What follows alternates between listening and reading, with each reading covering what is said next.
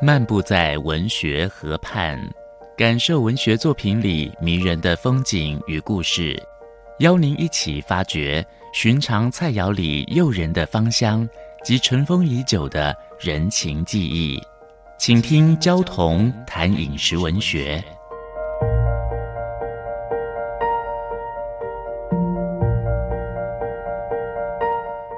大家好，我是焦桐，今天跟大家分享羊肉炉。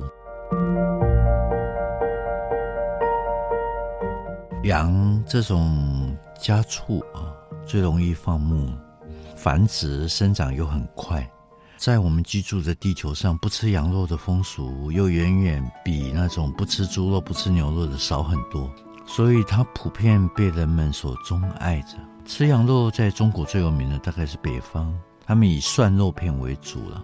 北方吃涮羊肉是从食材到刀工到做料都非常讲究的，切出来的肉片必须薄得跟纸一样，颜色要是透明的，不腥不膻的，溪口大尾巴肥羊。这个羊哦，一到了夏天的时候，就把羊群赶到张家口，那里呢，森林非常的幽深啊，泉水也很好。碧草如茵，那羊群就在那个美好的环境里面培养气质，每一只是养得又肥又壮，所以把他们赶下山来以后，一站一站的往北京这个地方赶，到了西直门外还要圈两个啊，圈个三五天，让这个羊群喝足了泉水，才赶进城里面来宰杀。我们台湾人也吃涮羊肉，但是没有办法这么讲究啊。那台湾的羊肉都。冷冻冻得很扎实，这样再用机器刨出来，刨出来以后变成卷筒的那种羊肉片。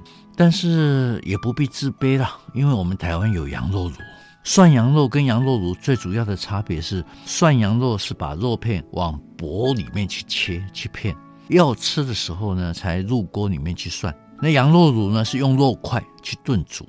汤底当然也不一样啊，那个涮羊肉是火锅汤底，羊肉炉是加了中药材去炖补，一煮往往煮几个小时。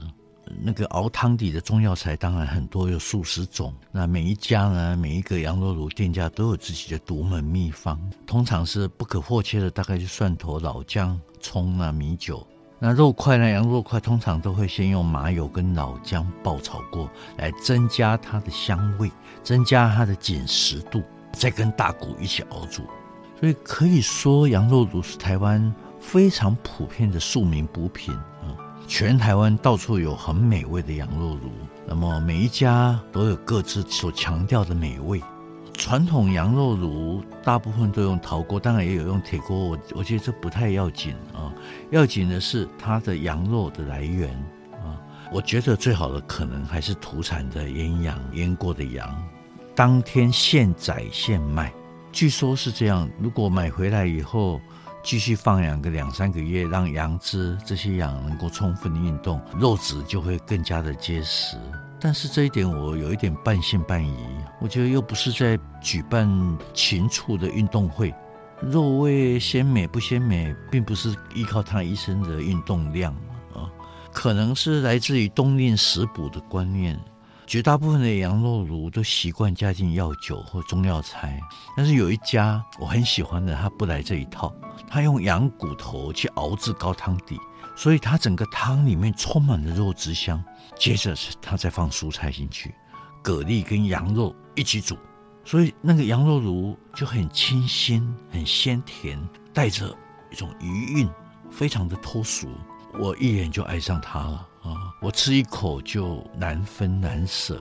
我忽然想到，我曾经在罗马街头随便走进一间教堂，竟然就在里面看到米开朗基罗的作品。不期而遇，这种美的震撼让我的眼泪流下来。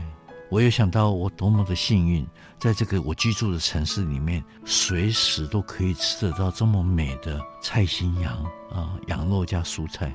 每一次看到芥菜心跟羊肉煮在一起，在汤里面翻滚，我就感动的必须忍住眼泪。五分钟系列小单元，与您同游文学河畔。带给您小确幸的滋味。